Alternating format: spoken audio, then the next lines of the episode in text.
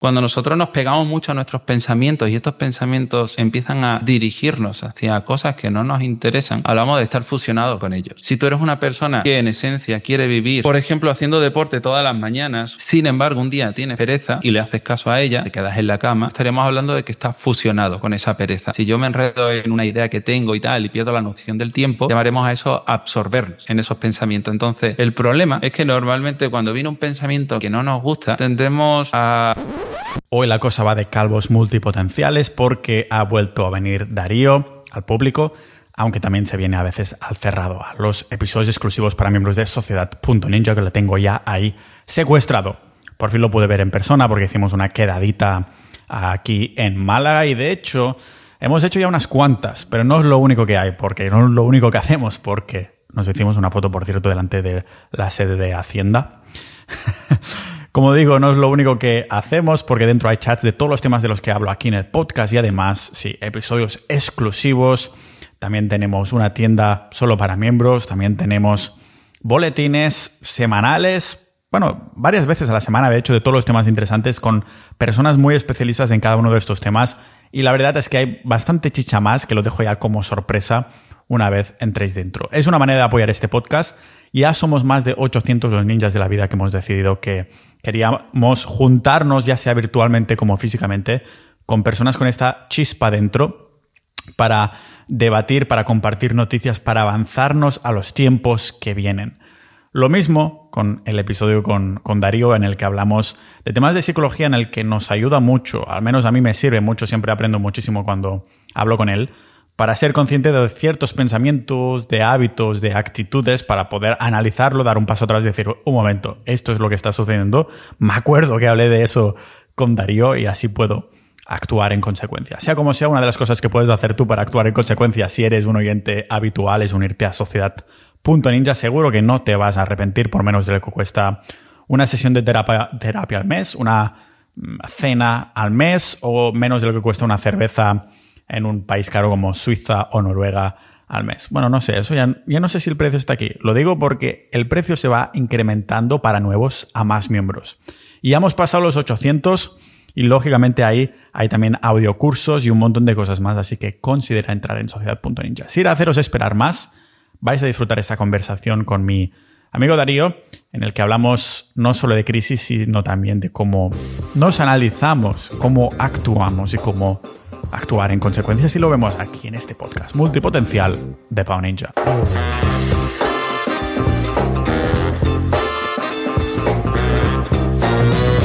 ¿Qué haces por la mañana? Yo solo, pues me levanto, eh, pues y luego tengo una habitación que es donde mi, pareja hace yoga y tal, y tengo ahí una esterilla con un zafo, un cojín de estos de meditación, y ahí me, me echo un rato medito atendiendo a la respiración y luego me levanto y tengo una rutina eh, de hacerme el café en una cafetera italiana y lo hago por partes, ¿no? Entonces, pues hago, lo, no sé, seguro que mucha gente lo, lo, hace de esta forma, que calientas el agua por un lado, luego le pones ya el filtro del café y así haces que, que no se queme mucho.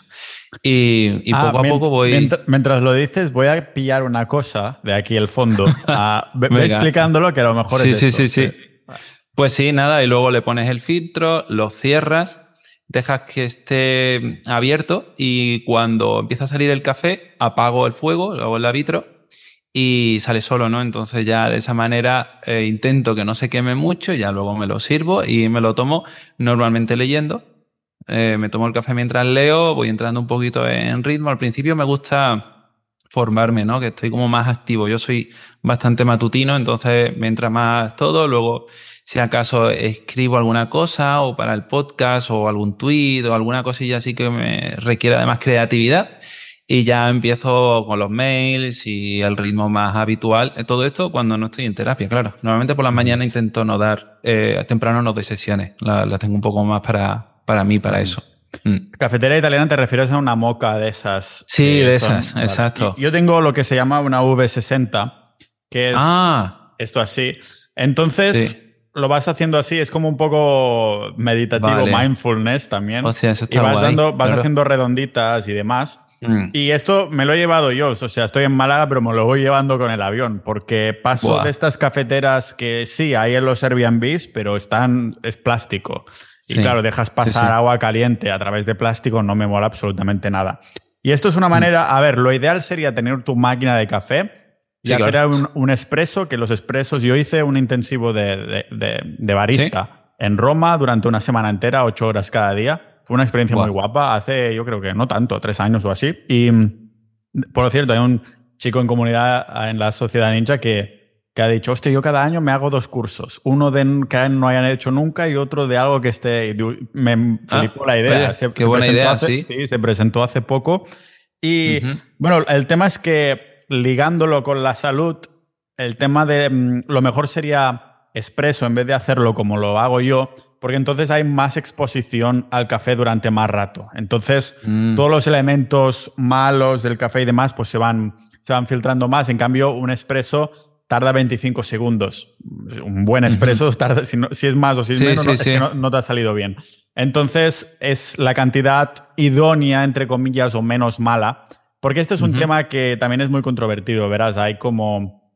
Ah, la mayoría de estudios dicen que menos de, menos de tres tazas de café al día es beneficioso y todo lo demás. Pero eso lo comentaba precisamente ayer en la, en la cena de los que quedamos aquí en Málaga que el café es el segundo bien más comercializado del mundo después del petróleo. Entonces, eh, claro, sí, habrá estudios, ¿no? Pero cuidado con eso porque, claro, si te interesa que te lo vendan, hay que ir con cuidado. Realmente, en un contexto ancestral, el café no tiene mucho sentido. Yo es de las cosas en las que me permito ser imperfecto porque me encanta la rutina de café y portátil mientras estoy trabajando. Es como mi mente ya se pone ahí, pero antes de de absorber la cafeína. Es como, ¿sabes? De estoy sí, el café, la experiencia en sí misma ya es una experiencia de productividad. Es cierto. Y la tuya es, entiendo, entonces, hacerte el café, estar leyendo antes de meterte en hacer mm. cosas. Bueno, pero eso que estabas diciendo me, ha recordado una mini experiencia que tuve hace unos días y me llamó la atención. En realidad, seguramente la haya tenido más tiempo, pero en ese momento uno es consciente, ¿no? Sobre los pensamientos que se le vienen. Y me vino a la cabeza, estaba, era por la noche, me vino la idea de esa misma rutina, ya sobre todo con, con el café y trabajando, y me activé. era, era tarde, no tenía que activarme, pero me activé, ¿no? Pensando en, en qué es lo que iba a hacer mañana. Ya era consciente de que era lunes. Yo realmente tengo la misma rutina de lunes a domingo. Me, no, intento no, no, variarla mucho. El pago de ah, todo esto. Por, por, esto sí, por esto ahí en el, en el hilo, cuando quedamos en Málaga para, para celebrar mi cumple, que por cierto, gracias, me moló mucho. Uh, os dije, hostia, quedamos un poquito más tarde si no vamos a hacer al final lo del cold plunge por el tema del tiempo, porque así puedo trabajar un par de horitas y si no me siento mal. O sea, no es que me sienta mal, es que me siento bien haciéndolo. Por eso quiero hacerlo, no, no porque deba o algo así. Sí, tiene el pago, ¿no? De que en mi caso, por ejemplo, si me trasnocho mucho, eh, ya tengo el hábito. Yo me levanto siempre a la misma hora, casi me acuesta a la hora de la que me acueste, no sé. Y la rigidez, eh, o sea, la rutina en realidad es una rigidez y la rigidez a veces es bastante útil, ¿no? Y me, me decía una persona, eh, sobre toma de decisiones, ¿no? Que hay un punto en toma de decisiones que es el de prepararte para el error, ¿no? Y que eso, sin embargo, a veces lo podemos llamar ansiedad, ¿no? Cuando te estás anticipando mucho, eh, eso genera un piquito de ansiedad. Pero es que la ansiedad ahí es bastante útil, ¿no? Entonces, todo tiene, eh, todo tiene que ser analizado desde la función, de, de, lo que está cumpliendo para ti, ¿no? A servicio de qué está la rutina. Dices, lo hago porque me siento bien, ¿no? ¿Y cuándo lo haremos? Cuando nos sentimos mal. Ahí está la, la, la fina línea, ¿no? Entre lo que hago porque quiero, lo hago porque lo evito, ¿no? Y si está, como decíamos en algún episodio, ¿no? Está alineado a tus valores, al final, lo, importante es que tú estés coherente, ¿no? Con el sentido de tu vida. Últimamente estoy bastante existencial, ¿no? Porque se están dando. Es porque termina el año, está terminando el año. termina el año, ¿eh? sí. Nos ponemos existenciales. Y nos ponemos allí, claro. Joder, bueno, a ti, además, se te, no, porque ayer, claro, celebramos tu cumpleaños y coincide con que es diciembre, ¿no? Mes de propósito, para ti es como cerrar el círculo, de alguna forma, ¿no? Exacto, me, me preguntó el, el, primo de Andrés, claro, es jovencito, no sé si tendría... Martín. Mm. Sí, correcto. Ah, ¿no tienes crisis y tal? Y yo digo, ¿qué va? Sí, o sea, cuando cumplí los 30 hace unos años, realmente me di cuenta que no me vino ninguna crisis porque mi vida era mm. mejor a la que me imaginaba cuando tenía 20, como me imaginaría yo que tenía 30. O sea, no es que me imaginara una vida así súper cuadrada y tiene que ser así, pero no me esperaba que sería de esta manera. Y cuando me encuentro con la realidad, al ser mejor, pues no hay opción a crisis. ¿De crisis de qué? Si es mejor de lo que me esperaba, ¿no? Es como eso que dicen de las expectativas. Realmente, claro que habrá personas que no tienen expectativas y por, por esto nunca tendrán ninguna crisis porque su expectativa siempre es nula o así, no sé cómo lo ves. Claro. Tú, te iba a preguntar justo sobre qué opinas tú de, de las crisis, ¿no? Porque en realidad una crisis eh, podríamos entenderla como algo positivo si eso consiste en darte cuenta de algo, ¿no? Por ejemplo, te das cuenta de que estás comiendo X, te sienta mal y de repente cambia, ¿no? Podríamos llamar a eso una crisis, ¿no? Yo de hecho estoy viviendo una pequeñita, ¿no? Ahora sobre la filosofía del trabajo en, sí misma, ¿no? Sobre eh, medir todo y hacerlo poquito, ¿no? En cuanto a los negocios o en general al área profesional, ¿no? Ser como más minimalista en todo, en todo esto, ¿no? Y yo considero que estoy en esta, en esta crisis ahora mismo, y, pero la veo positiva, la veo como una forma de cuestionarme cada pasito que estoy dando. Claro, si viviésemos en constante crisis o nuestra crisis implicase eh, renunciar a toda nuestra identidad del pasado hasta ahora, eh, ojo, cuidado, ¿no? Porque eso tampoco creo que sea del todo sensato. Entonces, de alguna manera está bien buscar estas mini crisis, ¿no? Que te hagan eh, generar cambios. O sea, sobre todo si te, te, benefician, claro. Un poquito de crisis, un poquito de estrés, un poquito de. Es, es como.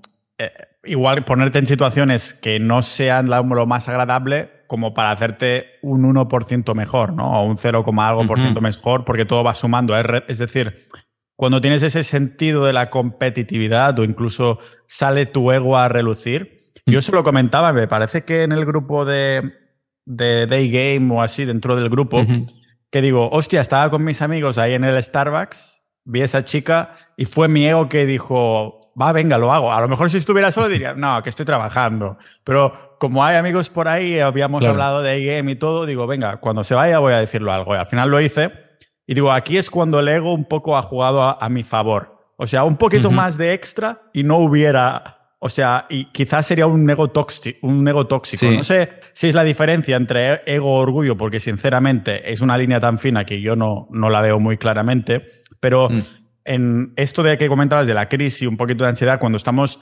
compitiendo, por ejemplo, coño, es como esta ansiedad al fin y al cabo, no de coño, tengo que sacarme esta jugada o tengo que sacarme esto, porque te viene todo ese cóctel de emociones y, juega a tu favor todo esto. Entonces, el problema, como siempre, es, es pasarse ah, en algo así, ¿no? Porque entonces vives en, ahí clausurado en todo este cóctel de emociones y demás.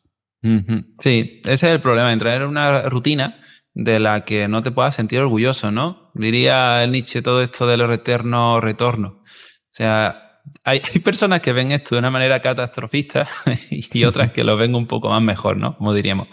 Y esa idea de, de sentirte guay, ¿no? Volviendo, o sea, a ese momento una y otra vez, yo estoy contento con mi rutina, tú también, ¿no? Y volveríamos a ella una y otra vez.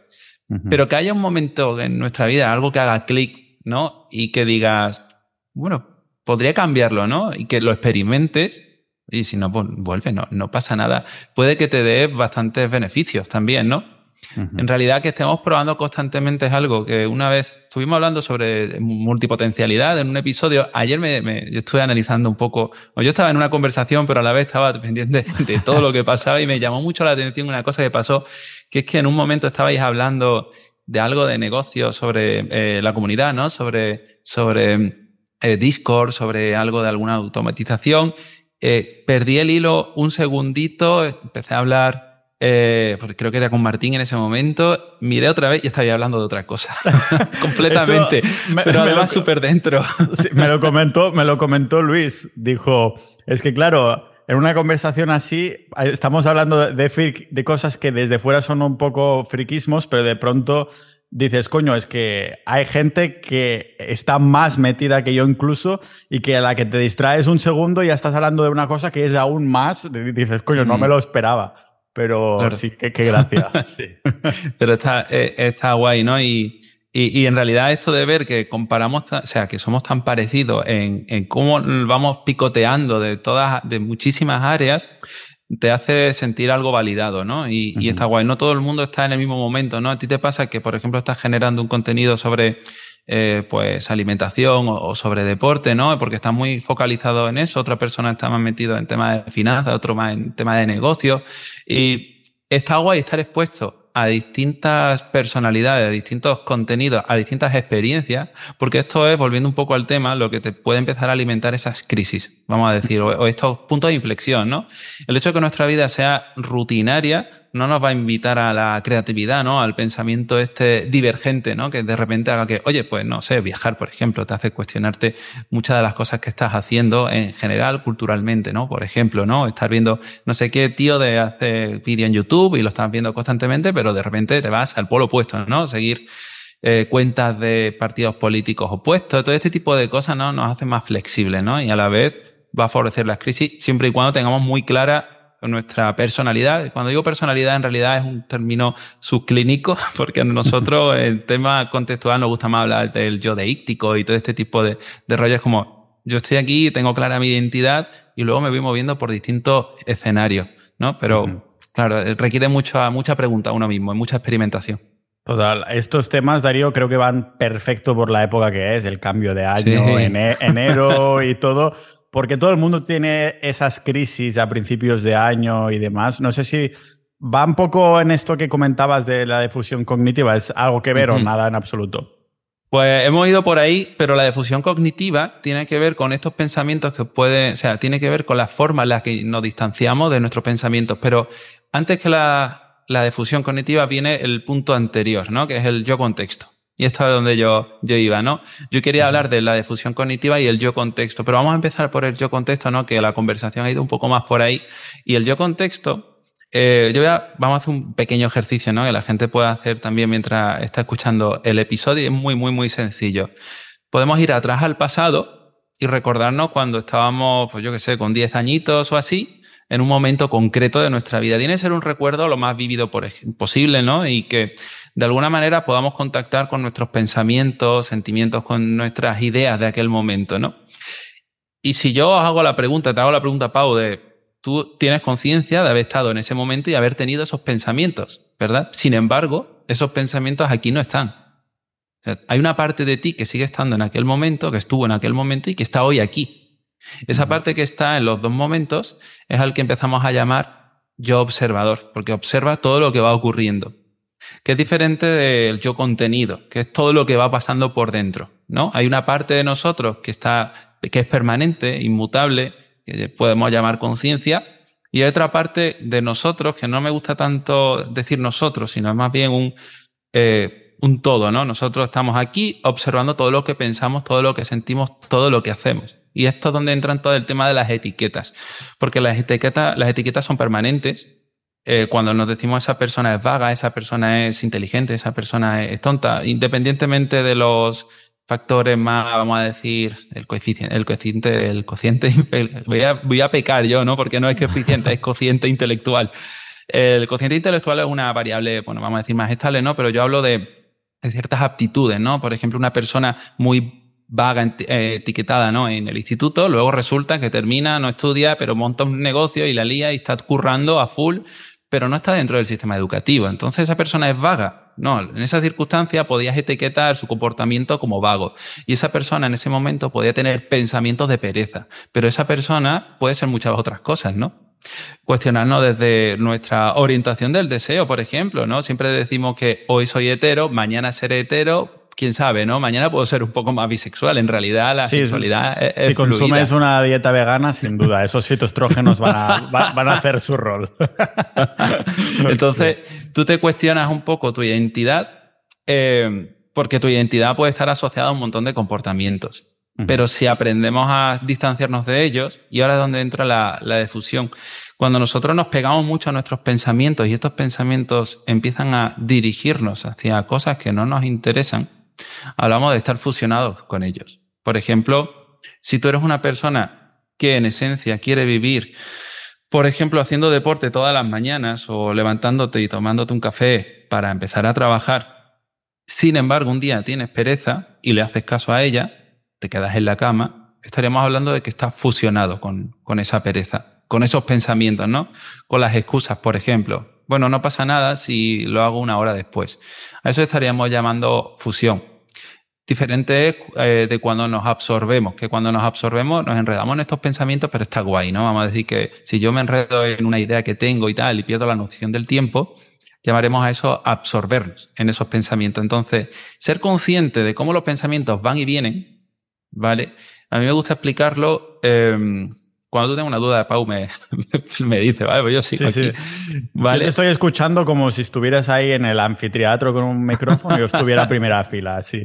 Perfecto. Pues eh, tú imagínate que si en nuestra vida fuésemos conductores de autobuses y estuviésemos yendo en una dirección concreta, eh, en nuestro autobús van a entrar muchos pasajeros algunos van a ser favorables y otros no tan favorables, ¿no? Algunos querrán que lleguemos a nuestro destino y otros querrán que nos desviemos. El problema es que normalmente cuando viene un pensamiento que no nos gusta, tendemos a empujarlo de alguna forma, a racionalizarlo, a enredarnos con ellos, a discutir con ellos. Y eso hace que nos distraigamos del, del viaje. Quitamos las manos del volante y puede que incluso nos las metamos. Es posible que, que lo echemos durante un tiempo, ¿no? Que alguno de nuestros razonamientos haya sido útil. Por ejemplo, ese día te has convencido de que efectivamente tienes que descansar o yo qué sé. Pero es que al día siguiente el pensamiento vuelve. El pensamiento, el pasajero se sube de nuevo al autobús y trata de convencerte de exactamente lo mismo, ¿no? Ocurre sobre todo en, en personas que están empezando un hábito y les viene el pensamiento este, no, ahora con esto del fin de año todo el mundo seguro que se apunta al gimnasio, empieza una dieta de no sé qué, o empiezan a hacer un montón de cosas, ¿no? Pero vienen esos pensamientos habituales que sirven de excusas para no exponernos a las sensaciones que en realidad nos resultan desagradables. Claro, yo le hago caso a ese pensamiento, me enredo en esa sensación también para no exponerme a aquello que no me gusta. Entonces, Tal vez un día me diga, bueno, mañana no pasa nada, pero es que mañana va a venir exactamente el mismo pensamiento que me va a impedir ir al gimnasio o hacer deporte en general. Entonces llegará un momento en el que incluso perdamos toda la esencia de ese hábito que estábamos construyendo. Por eso tenemos que aprender a dar ese paso atrás ¿vale? Y hay muchas técnicas, ahora ya si quieres hablamos sobre eso, ¿no? Eh, hay muchas técnicas que nos pueden ayudar a, a, distanciarnos conscientemente, ¿no? De estos pensamientos. Cuando hacemos meditación mindfulness, ¿no? Que he visto que hay ya bastante gente dentro de la comunidad que lo, que lo practica, cuando hacemos mindfulness estamos dando un pasito atrás. Llevado a psicología conductual, mindfulness es un entrenamiento de la discriminación de estímulos, todo así súper técnico, y los estímulos son en sí mismos los pensamientos. Los pensamientos es un tipo de comportamiento que ocurre por dentro. Llamamos eh, conducta pública o conducta privada en función de si se ve o no se ve, así de sencillo, ¿no? Igual que podemos cambiar mucho de, de la forma en la que actuamos por fuera, podemos cambiar la forma en la que actuamos por dentro. Y aún así, no cambiamos los pensamientos. Sí, esto está, es interesante porque, bueno, dentro de las terapias contextuales practicamos mindfulness. Así como empiezo el día y tiene sentido, ¿no? Nosotros no queremos cambiar el contenido del pensamiento. Cambiamos la, la función que eso tiene para nosotros. Y en lugar de hacerle caso. Sí, perdón, vendría a ser un poco para llevarlo a casa el tema de disciplina. Es decir, disciplina vendría a ser yo sé que estoy teniendo esas sensaciones y pensamientos de, o sea, sé lo que tengo que hacer no tengo mm. ganas. O sea, mi lógica dice que ahora tengo que trabajar porque tengo que entregar esto o hacer aquello. Pero mis emociones me dicen que estoy vago, cansado, aunque no lo estoy, que no voy a hacer, mm. no quiero hacerlo. Una cosa es lo que debes, otra es lo que quieres. Y el concepto de disciplina es, venga, coño, pago.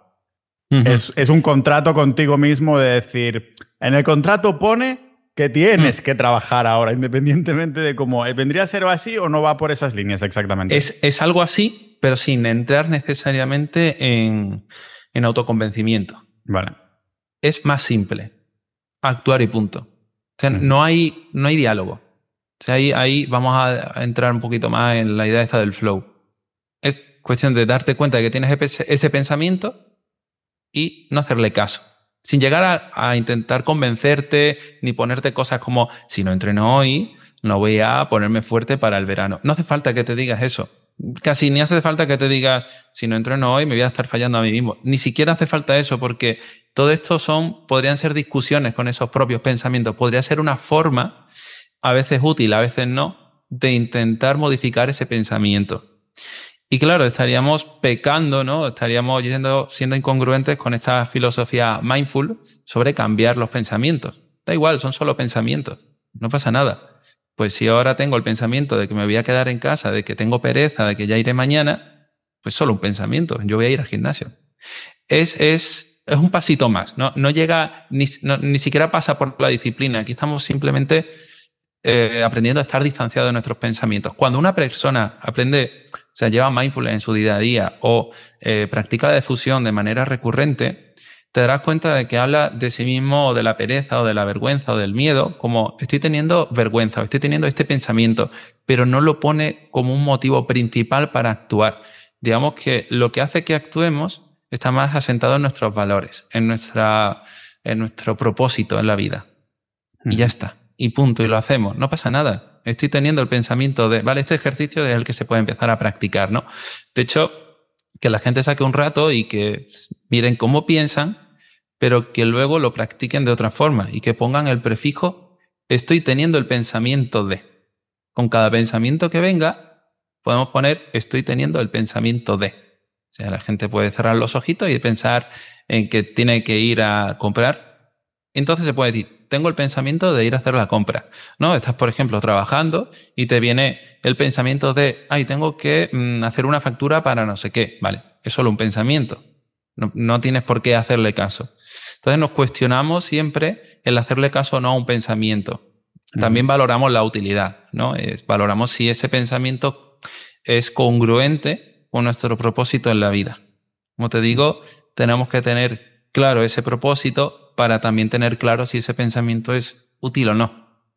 Imagínate, mm. para ponerlo en contexto en una escala más pequeñita, más de que el, propósito general, imagínate que estoy en una hora de deep focus, centrándome en preparar algún guion para el podcast, buscando información o así, ¿vale? Y mm, siempre, algunas veces fallo y otras no, pero tienes, hostia, merde, me gustaría ver esa palabra clave, a ver si puedo hacer así para algún artículo, para este nicho, bla, bla, bla. Eso lo hago más por la tarde, ahora no toca.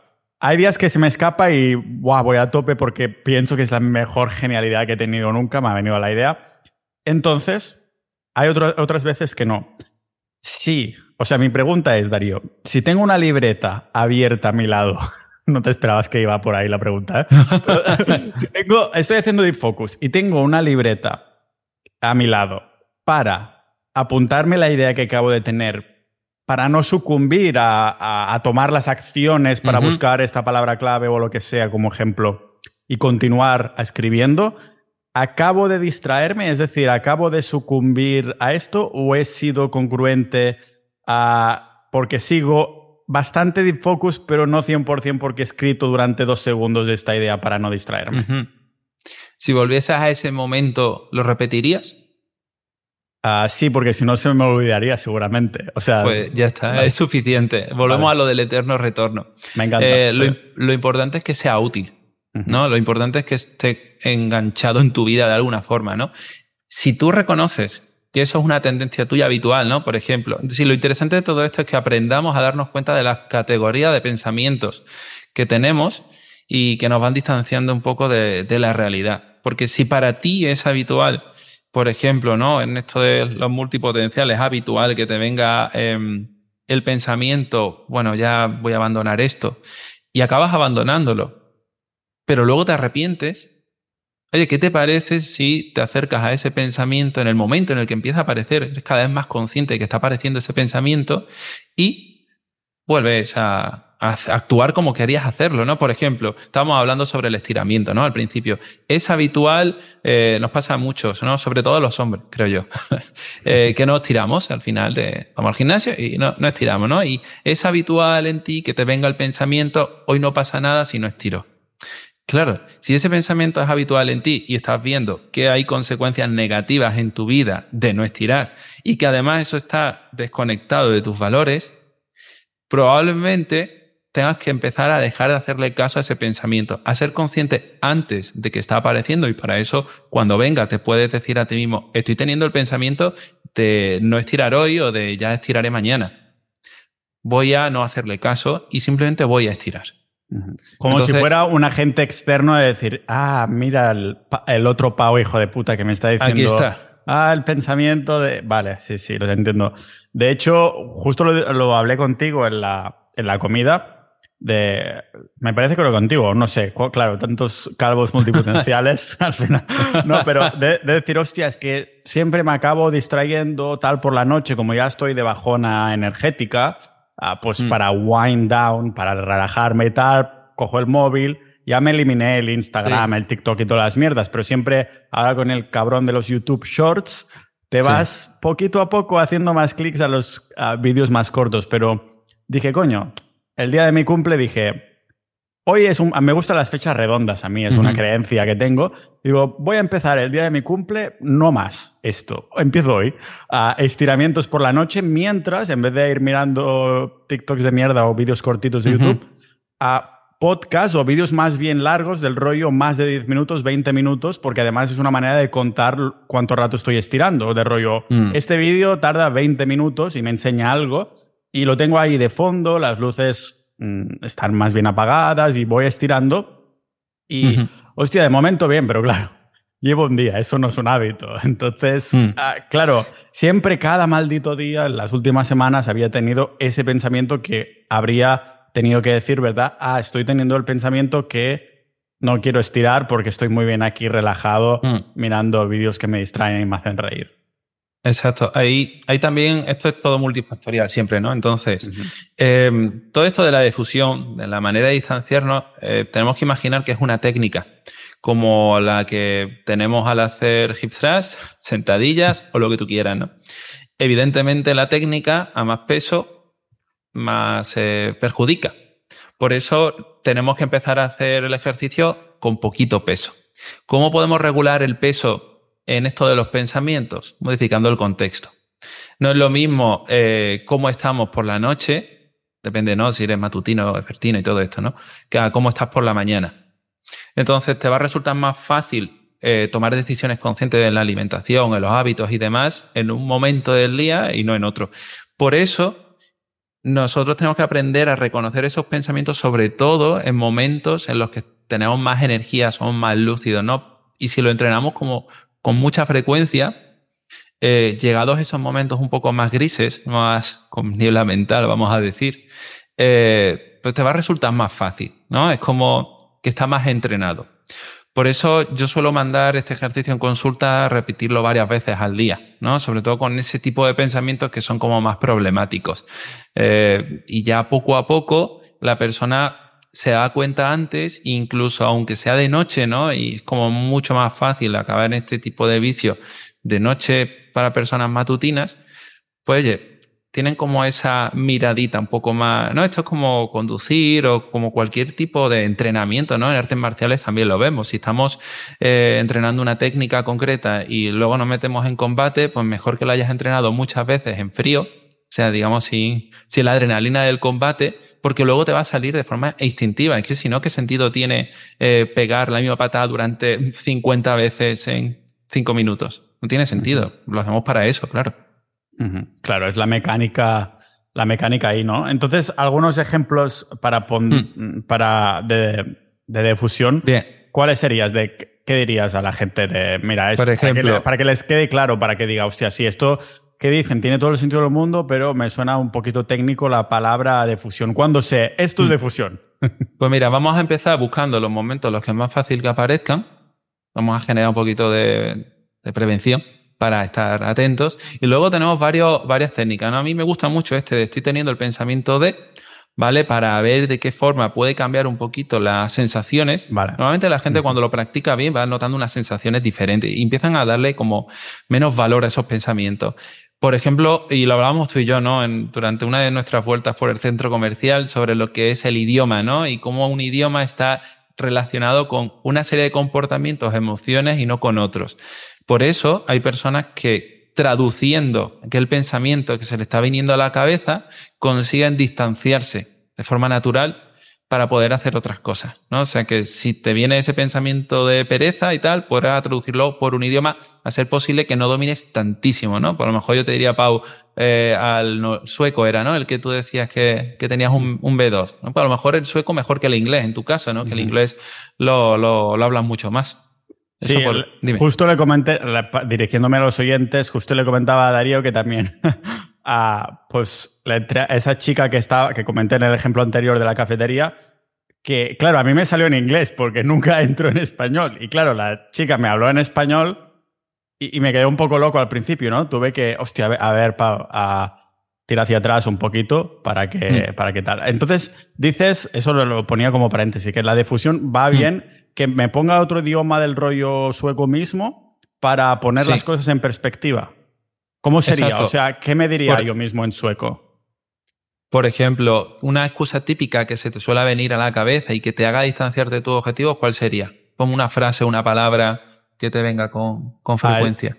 estoy cansado. Estoy cansado. Pues estoy cansado, te lo podrías decir en sueco. O sea, estoy por la noche, estoy por la noche ahí con el teléfono y me viene a venir, o deberías tirar, puedo usarlo, o estoy teniendo el pensamiento de que deberías tirar, pero. Sí. O puedo decirme ahí en sueco, yo trot, estoy cansado. Vale, perfecto. Sí, sí, así estaría bien. O también podemos repetirlo. Este ejercicio tan concreto se llama, todo esto también puede llamarse desliteralización, pero podemos repetir el estoy cansado muchas veces los estudios dicen que en torno a unos 45 segundos cuando la gente empieza a percibir, pero bueno, todo esto en, cultura estadounidense, que es de donde vienen todo este tipo de técnica de Stephen C. H. todo está amplificado. En Estados Unidos todo es multiplicado por 10, o sea, seguramente será un poquito menos. Sí, sí. pues entonces, repetir ese estoy cansado durante al menos unos 45 segundos va a darnos también esa sensación de, vale, todo esto es para que nosotros en general simplemente cuestionemos el peso que tiene ese pensamiento. Hay técnicas de difusión tantas como personas. Yo, de hecho, lo normal es que eh, diseñe casi a medida eh, este tipo de técnicas en consulta. Por ejemplo, cuando hacemos terapia de pareja, y recuerdo una vez en la que eh, todo esto lo traduje por conversaciones de vestuario. Porque como es que no estáis hablando del partido, estáis hablando en el vestuario del partido. Eso está súper lejos. Y eso surgió en ese momento y yo ya no lo he vuelto a utilizar ya está, se acabó. Entonces, a veces, eh, para las personas más interesante experimentar con sus propios pensamientos. Escribir también es una técnica bastante frecuente, ¿no? Eh, de hecho, en general escribir se recomienda mucho porque ayuda a no entrar en bucles con muchos pensamientos, porque ya estás viendo lo que has escrito y te vas a ver a ti mismo escribir eso de nuevo. Es, es increíble, Darío, cuando hago, preparo algún episodio por ejemplo, el de los misterios eleusinos que gustó a tanta gente, pero tardé cinco días en preparar y, pensé, coño, con lo bien que ha quedado, la gente lo aprecia, realmente las personas que les gusta la historia, pero claro, no es como uno de Bitcoin que tiene tres veces más escuchas o algo así. Pero es increíble, Darío, lo que acabas de comentar sobre escribir, porque cuando estaba preparando este episodio, te das cuenta que estás interactuando con tu yo del pasado. Es decir, tardo cinco episodios en escribir esto, ¿vale? El primer día escribo como un borrador, tal, tal, tal. Y el último día o el cuarto así, vuelvo, o sea, escribo algo nuevo que ya está estoy terminando. Y cuando hago la revisión de, de todo el episodio, cómo va a quedar, Digo, coño, si aquí ya he dicho lo mismo y encima con las mismas putas palabras. Es que no me acordaba, soy yo, ¿sabes? Soy, es como difícil de explicarlo, pero para las personas que no acostumbran a escribir, se dirá, ¿qué dice este puto loco? Pero es como que, hostia, esto ya lo transmití y encima lo hice con las mismas bromas, las mismas palabras y, parecía casi idéntico. Parecía que habías pasado una de esto automático que te cambia las palabras para hacer como un texto duplicado con distintas palabras. Es que, eh, increíble. De hecho, ahora que estaba diciendo esto, eh, otra técnica de difusión que podría utilizar, no lo he usado todavía, pero seguro que lo haría con alguien, es el, de el del chat GPT-3, este... Sí, ah, la inteligencia artificial que le escribes algo el, el, chat que el chat que han sacado eh, o cualquier tipo de World Hero o Writesonic o cualquier cosa de estas herramientas que hay eh, podría ser interesante escribir este pensamiento, ver cómo la IA te lo cambia y mm, empezar a jugar con esos matices, ¿no? Porque le hacemos mucho caso, a la, mucho caso a la forma en la que nosotros nos decimos las cosas, pero no a la forma en la que otras personas nos dicen las cosas. O sea, hay mucha más fusión con nuestras propias voces que con la de los demás. Bueno, si tienes una sola voz, en principio entendemos que solo tienes una voz. Luego también eh, hablando de esto, y esto ya es casi una experiencia eh, psicótica, la que voy a decir ahora, y sin embargo es la que yo utilizo personalmente, esta, esta técnica es la que yo uso en mi día a día, que es la de localizar la mente. Físicamente, localizo la mente en un espacio de mi cabeza. Hostia, ¿cómo funciona eso? Entonces yo visualizo que mis pensamientos vienen de una zona de mi cabeza. Como la parte central, pero atrás. Pero te lo inventas. Te lo inventas. Vale, vale. Me lo invento. aquí, aquí, o algo así. Claro, me lo invento y no me lo invento tanto. En realidad empiezo a asumir que viene desde ahí. Es un proceso de condicionamiento. a pensar la gente, bueno, pues este psicólogo ha tenido un brote psicótico, está para que lo encierren. No, pero, yo, creo que, yo creo que eres de las pocas personas, al ser psicólogo, que puedes decir, no, no, los pensamientos de sentimientos se originan en esta parte de la cabeza. Entonces tendría, sentido. Entonces, la única persona que me lo creía, si me lo dijera yo que sea otra persona por ahí, que dice, este loco, ¿no? Que se origina ahí ese pensamiento. es como lo del el palacio este de los recuerdos, ¿no? Técnica de memorización, no sé si la, la conoces, que se puso un poco de moda con la serie esta de Sherlock Holmes, cuando él, eh, pues está chula, yo la, yo la he trabajado. Eh, consiste en diseñar un espacio mental en el cual colocas tus recuerdos. De manera que cuando quieres recordar algo, vas a ese espacio del palacio para eh, recobrarlo. Esto tiene sentido desde el proceso de condicionamiento clásico e instrumental. Y en Sherlock Holmes, la serie esta, eh, el, el, prota, ¿no? Sherlock hacía eso, ¿no? Para recordar las cosas, iba como a ciertos espacios, abría el libro y está guay para codificar y recuperar. Bueno, a lo que iba. Entonces, cuando tú traes tus pensamientos de, de esta forma, lo interesante es que tú empieces a ser cada vez más consciente que viene. O sea, la idea esta de decir de dónde vienen mis pensamientos, de qué zona viene, es porque yo soy consciente de qué pienso. Que lo normal es que no lo seamos que empecemos a hablar, a hacer nuestras cosas, a cerrarnos con nuestras ideas, con nuestros principios y no demos un paso atrás. Todo esto está orientado a dar pasos atrás. Y es que esto es filosofía budista. Damos dos, uno hacia atrás para dar dos hacia adelante. Constantemente. vista de pájaro. Siempre. Claro. Entonces llegará un momento, esto no lo ocurre a la gente que practicamos mindfulness o que practicamos difusión. Digamos que la difusión es como sacar una cosa de mindfulness. Pero la difusión no tendría sentido sin la aceptación de los pensamientos de manera incondicional, etc. Entonces, tú empezarás a ser consciente de cómo estás hablándote, de cómo están viniendo tus pensamientos. Por ejemplo, también se utiliza mucho esto de cambiar la voz.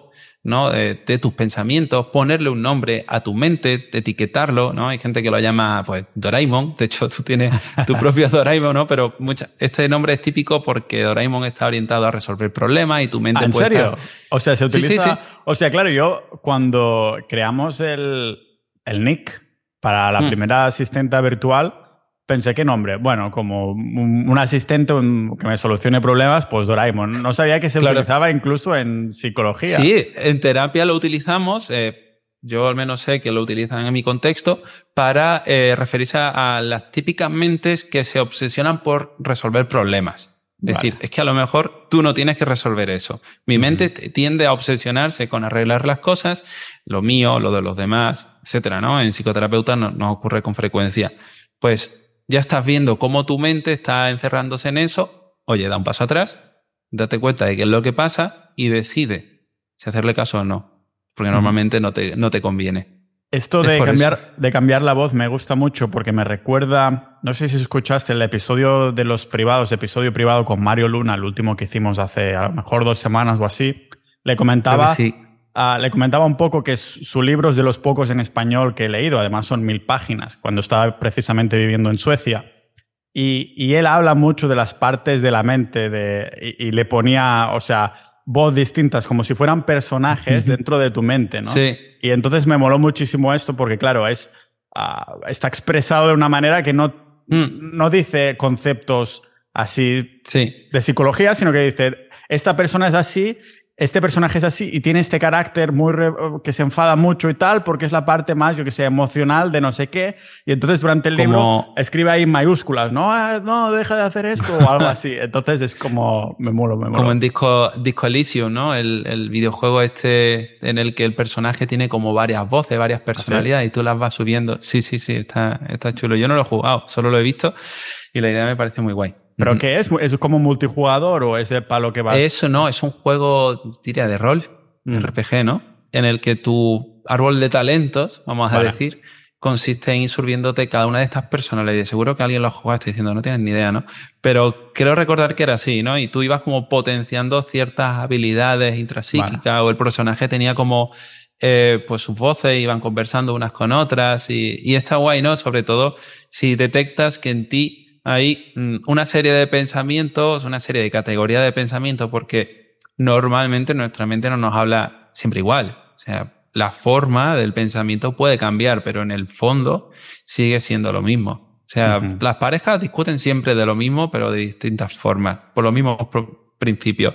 Nosotros nos enredamos en los mismos problemas una y otra vez, solo que cambian las formas. O sea, yo un día me, yo soy, yo tengo un pensamiento, este es mío, ¿vale? Este me ha llevado a bucles y a peligros chungos. De hecho, un día, o sea, recuerdo entré en una crisis porque la lié. Yo soy muy de cambiar de software, de cambiar en general, ¿no? En mi negocio, en mi todo, de cambiar de hosting, cambiar de, de plataforma, cambiar de todo. Recuerdo una vez en la que ese pensamiento me enredó y me metí a hacer una migración de hosting, de una web, de no sé qué. No sé. Lo he vivido, creo que es típico de multipotenciales. Lo he vivido montones de qué veces. Mal. Sí. Es que, que cambias, o sea, a lo mejor tienes una plantilla perfecta de la web y ves una distinta y te, sí. te, te, pone una chispa de ahora quiero cambiar mi plantilla después de dos años porque me da la puta.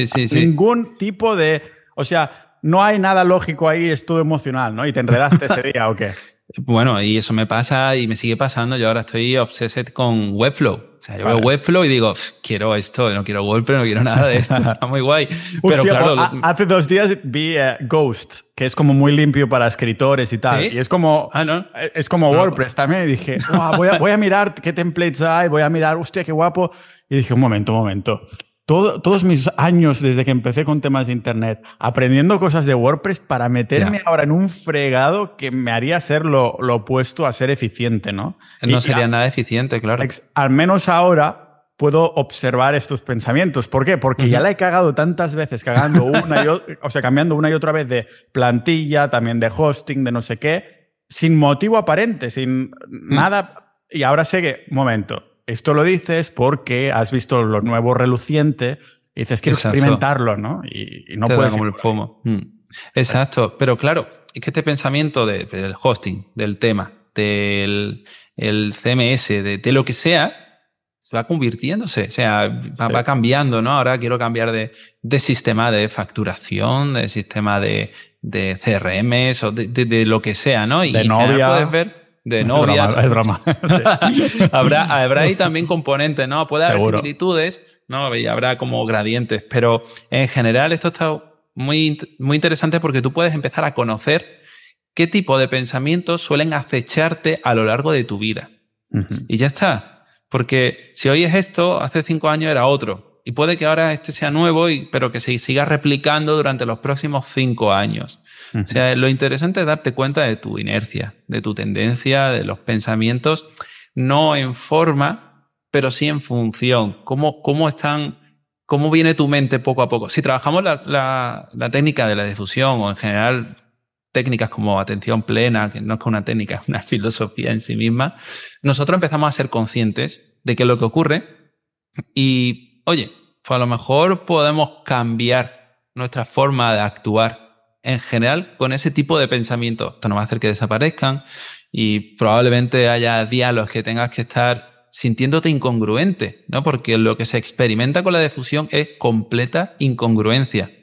O sea, cuando una persona se defusiona de la pereza, tiene que ir al gimnasio con pereza, creyendo que efectivamente podría eh, ir mañana y no pasaría nada. Es que de esto trata la difusión, de sentir muy fuerte que lleva razón y aún así actuar de manera contraria. Es decir, para mí sería sentir muy fuerte que Webflow o que Ghost o que cualquier cosa no es la herramienta definitiva, nos va a cambiar la vida y aún así no hacerle ni caso.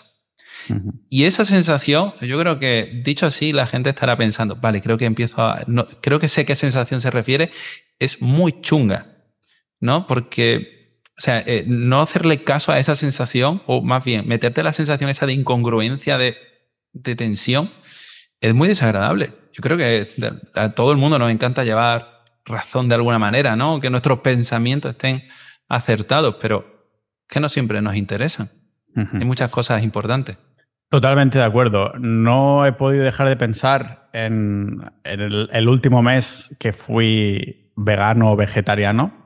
Bueno, ese último mes era vegetariano porque ya no podía más. O sea, siempre es lo que cuento cuando hago un episodio de salud, cuando hago referencia a esto. seis años entre veganismo y vegetarianismo, ¿no? De cuando las cosas van muy mal, veganismo, me vuelvo vegetariano, tal, tal, tal, y eso hace años. Entonces, ese último mes, o sea, dije, esto es clarísimo. O sea, y yo aún me estaba vendiendo la, la moto, que era por, por ética. Después he llegado a la conclusión que de hecho es todo lo contrario. Y voy a sacar un, un reel en Instagram hoy que, que creo que va a levantar unos cuantos comentarios, pero hay que decirlo. En el caso es que, claro, era ir en contra, ¿no? Pero claro, digo, es que igualmente tengo que poner la salud primero, porque si no hay salud no puedes hacer absolutamente nada. Es decir, ¿cómo puedes ser ético si, o sea, si vas a morirte o vas a estar con nutrientes depletados? Bueno, depletados no existe en español, pero se entiende, ¿no? Que están vaciados y tal, ¿no? Entonces no he podido evitar pensar en esto, sí. De hecho, eso que estabas diciendo, eh, ahora que he estado como muy empapado de toma de decisiones, es el fin último, ¿no? De toda nuestra congruencia. Nosotros tenemos que ir limando capas. Antes has dicho, no me interesa cambiar a Ghost porque es que entonces estaría perdiendo toda esta eficiencia. Y si para ti es muy importante la eficiencia, pues entonces tendrás que engancharte a, todo eso. Lo que no podemos estar perdiendo muchos de nuestros propósitos en favor de eh, ese pensamiento que a lo mejor está asociado solo a una capa, ¿no?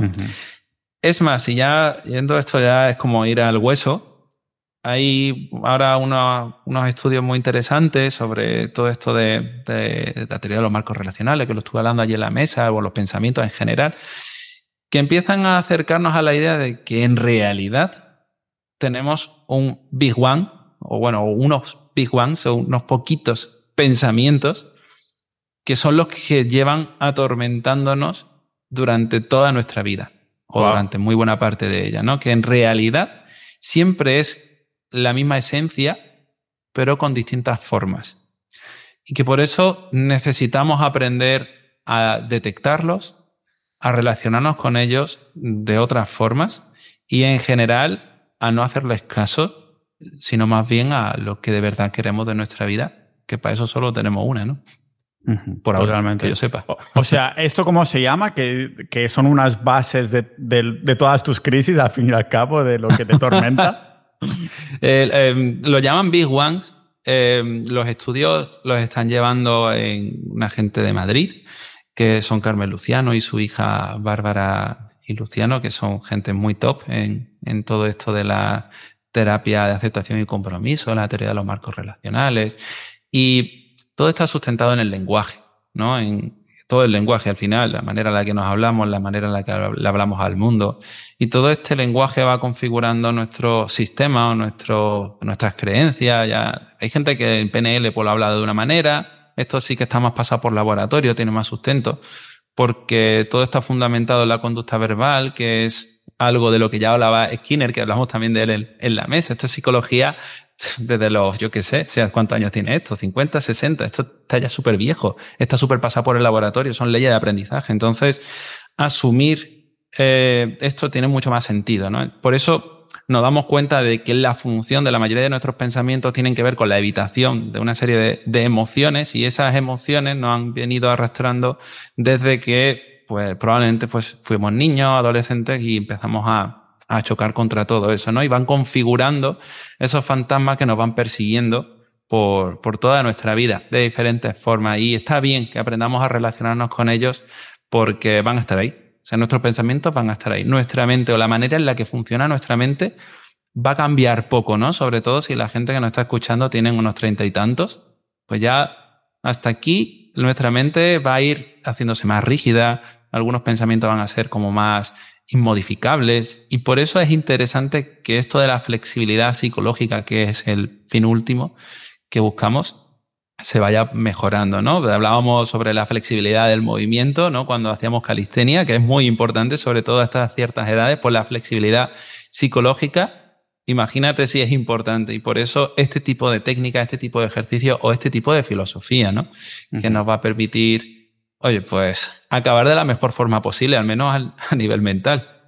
¿Y eso realmente tiene alguna cura? O sea, sé que no es una enfermedad, es la manera en la que tú estás moldeado, ah, pero realmente entiendo que si estás moldeado así, puedes cambiarte un poquito la forma, pero tampoco mucho. Entiendo que este tipo de ejercicios como los que has comentado hoy ayudan a ser consciente de que estás moldeado así, de que quizás puedes trampearlo aunque te sientas con esa incomodidad. Pero realmente yo creo que si dices que a partir de los treinta y pico, sobre todo y tal, ya debe ser un tipo de, de conductas que está tan dentro de ti que dices, no, no, eso no lo vas a cambiar, pero sí que puedes ser consciente de, de ello.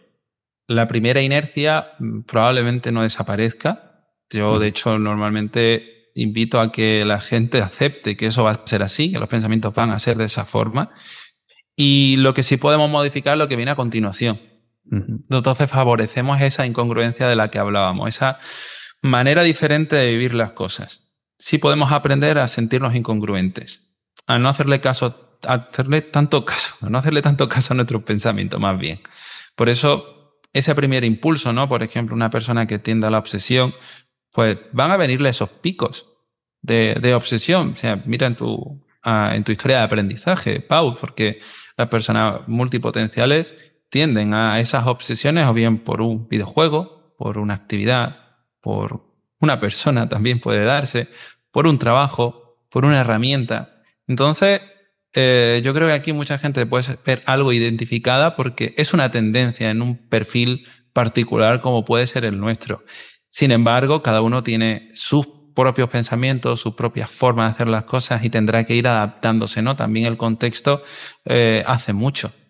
Por eso si tu vida cambia mucho, pues a lo mejor todas esas inercias también cambian, porque si de repente, pues no sé, tienes un input, yo qué sé, eh, con la comida, pero te piras a un país en vía de desarrollo, es que tu relación con la comida va a ser diferente, porque es que ahí no vas a poder tirar del primer lo he vivido, Lo, he vivido y la verdad es que crea una ansiedad o una, una sensación de, porque ya lo habías normalizado y le pones tanta importancia a esto, porque creo que lo es, mm. que dices, no, no, uff, me, me, están veniendo ahí, mierda, ¿qué hago? ¿Qué hago? ¿no? y, y, cada vez que comas vas a ir a estar pensando esto, no debería estar comiendo esto, aunque tengo la voluntad de no estar comiendo esto, pero no tengo otra opción, ¿sabes? Eso es lo peor. Claro, y luego tus pensamientos terminan cambiando, tus inercias terminan cambiando, por eso el contexto lo es todo. Y siempre hacemos ese análisis, ¿no? Que, ok, vamos a trabajar con nuestra individualidad, pero intentemos cambiar el contexto lo máximo posible para que sea favorable porque si vives rodeado de un Madonna, un Burger King, un Foster Hollywood y no sé qué, tal, y, y no puedes hacer otra cosa, yo qué sé. Mal. Es complicado, ¿no? Es, muy complicado. Pero bueno, para eso estamos. Uh, y para eso estamos también para escucharte, Darío. Muchas más, muchas gracias a, otra vez más para venir un mesecito más. Recordad a los oyentes que Darío también se va veniendo a menudo para la comunidad privada. Y nada, señor, que siempre se aprende un montón hablando contigo, ya sea en persona, que no lo hemos podido. Lo hicimos un poquito, pero hubiera molado más. Ah, bueno, el centro comercial no, no era tan grande como para, como para esto y la cena, la mesa de la cena tampoco era tan redonda como para esto. Así que espero que al menos lo podamos seguir haciendo en este podcast. Así que un abrazote. Un abrazo, Pau.